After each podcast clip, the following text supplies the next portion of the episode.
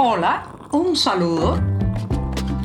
Les habla Joanny Sánchez, cubana, periodista, ciudadana, y les traigo este cafecito informativo recién colado y sin azúcar para despertar.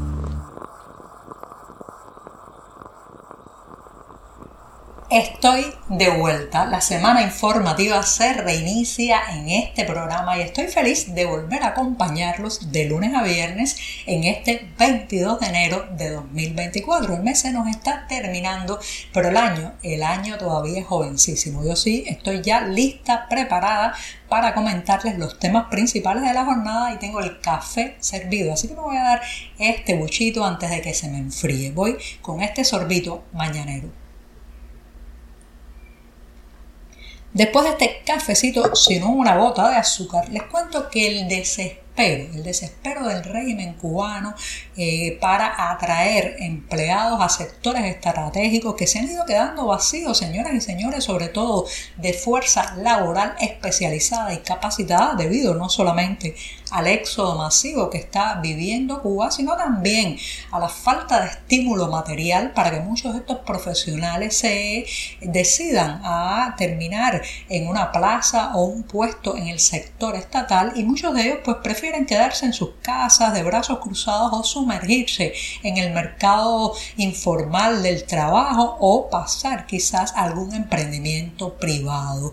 Bueno, pues el desespero oficial se nota mucho y en los últimos días hemos visto convocatorias de varias de esas llamadas ferias de empleo, que se trata de eventos donde las personas pueden acercarse a buscar información sobre plazas vacantes en sectores tan delicados, tan delicados como la educación, la salud pública y también todo el entramado de la Unión Eléctrica de Cuba. Bueno, pues en un recorrido que han hecho varios periodistas del diario 14 y medio hemos notado la falta de entusiasmo, la poca participación de los posibles interesados, de los potenciales empleados en estas ferias. Mucho desgano, poca gente acercándose a indagar eh, por las plazas que están en convocatoria y sobre todo una gran eh, decepción cuando se pregunta por los salarios. Por ejemplo, este fin de semana, específicamente el sábado pasado, en la ciudad de La Habana ocurrió una de estas ferias pensadas para atraer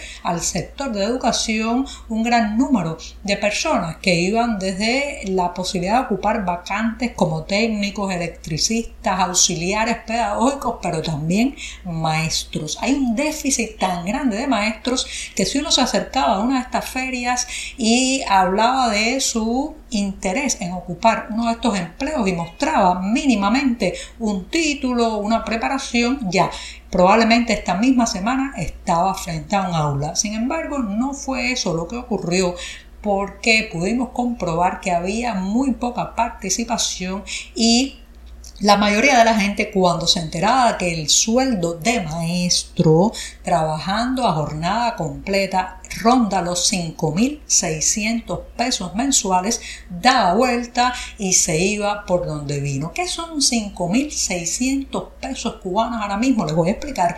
Esa cantidad sirve para comprarse un cartón con 30 huevos, 2 libras de frijoles colorados y una botella de aceite vegetal de un litro. Usted se imagina que usted trabaje todo un mes frente a un aula con los retos que eso significa, con la preparación que lleva, con el estrés añadido para poder comprarse mensualmente 30 huevos, 2 libras de frijoles y una botella de aceite, está claro que nadie quiere trabajar bajo esas condiciones. En la feria, los empleados que estaban allí pues aseguraban que pronto viene una reforma salarial y se aumentarán los sueldos, pero ¿cuánto más pueden aumentarse para que sea realmente atractivo trabajar en educación? Por mucho, por mucho que suban los salarios, la realidad, la realidad se encarece cada vez más. Habanatur, la empresa oficialista de gestión del turismo, no sale de una para entrar en otra, señoras y señores. En los días recientes ha vuelto a meter la pata publicando en su página de Facebook una publicidad, sí, una publicidad de vuelos entre la isla y la ciudad de Miami en Florida, Estados Unidos. Unos vuelos que deben ser pagados en moneda libremente convertible o en dólares.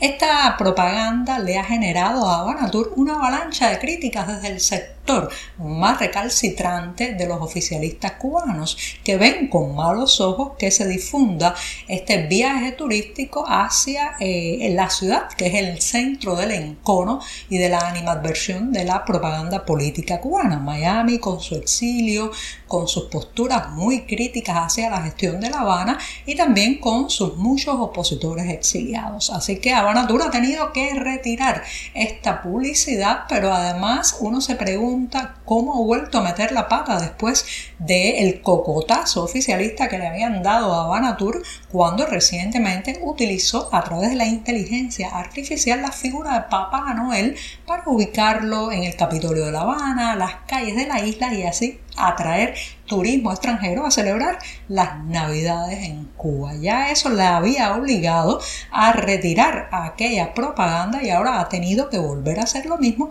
con sus ofertas de vuelos entre Cuba y Miami. ¿Qué está pasando? ¿Quién está gestionando las redes de Habana Tour? ¿Qué ha cometido tantos errores últimamente. Señoras y señores, es que a, esta agencia oficial ya no le puede quedar difundir los viajes turísticos nacionales pensados para los cubanos residentes en la isla, porque cada vez que sacan un paquete de ofertas de una, dos, tres noches a través de su página de Facebook y le ponen al lado la cifra de cuánto cuesta, que son miles y miles, cifras de 5, 6 y hasta 7 dígitos, la gente se escandaliza y la emprende con contra Banatur. Así que parece que a falta de poder mostrar los costos reales de los paquetes internos, ahora le ha dado por publicitar los viajes al extranjero. Pero ni eso, ni eso le ha salido bien.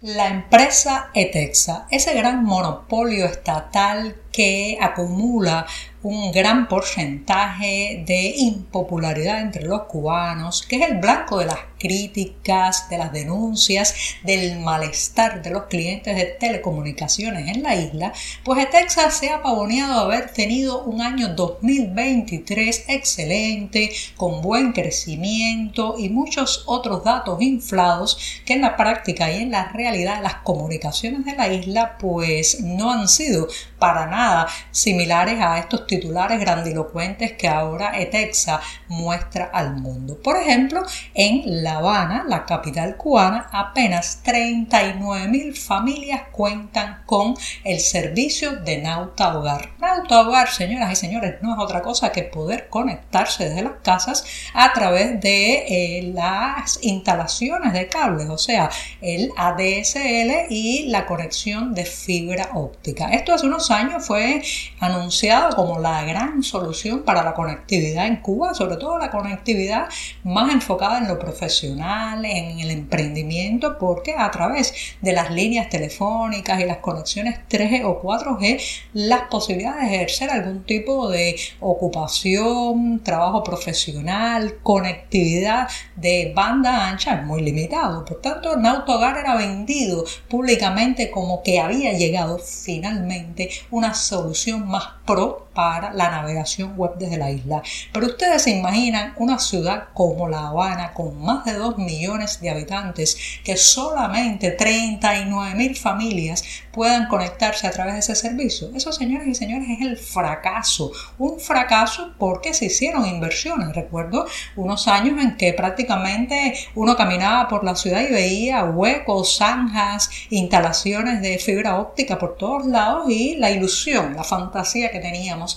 era que eso iba a empezar a funcionar cuanto antes. ¿Qué es lo que ha pasado? Que en Hogar se convirtió en un servicio selectivo, ¿sí? Selectivo. En los barrios donde está y en las viviendas donde ha llegado muchas veces no ha sido porque por ubicación, ni siquiera porque eh, se paga la tarifa, sino por méritos políticos ideológicos. Le han dado este servicio a los más enchufados con el poder, a los más apalancados directamente con el Partido Comunista, a los más confiables de cara al 171 aniversario del nacimiento del más universal de los cubanos, sí, ese mismo José Martí, que tendrá lugar el próximo 28 de enero, ya se están organizando conferencias, eventos, conversatorios sobre esa figura imprescindible de la historia, la política y la literatura cubana. Uno de ellos es el simposio Martí en el exilio que tendrá lugar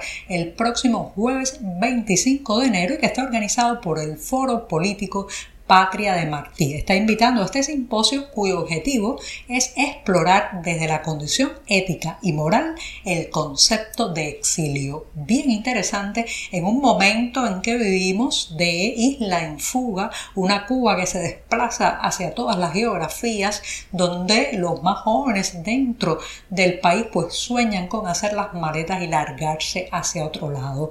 Los detalles de este simposio, el lugar, los participantes y el los pueden encontrar en la cartelera del diario digital 14 y medio. Solo les advierto que la entrada será completamente gratuita y también se transmitirá en vivo a través de varios portales y de las plataformas Facebook y YouTube. Con esto sí, me despido hasta mañana martes con una semana informativa todavía muy, muy joven. Muchas gracias. Por hoy es todo. Te espero mañana a la misma hora. Síguenos en 14medio.com. También estamos en Facebook, Twitter, Instagram y en tu WhatsApp. No olvides, claro está, compartir nuestro cafecito informativo con tus amigos.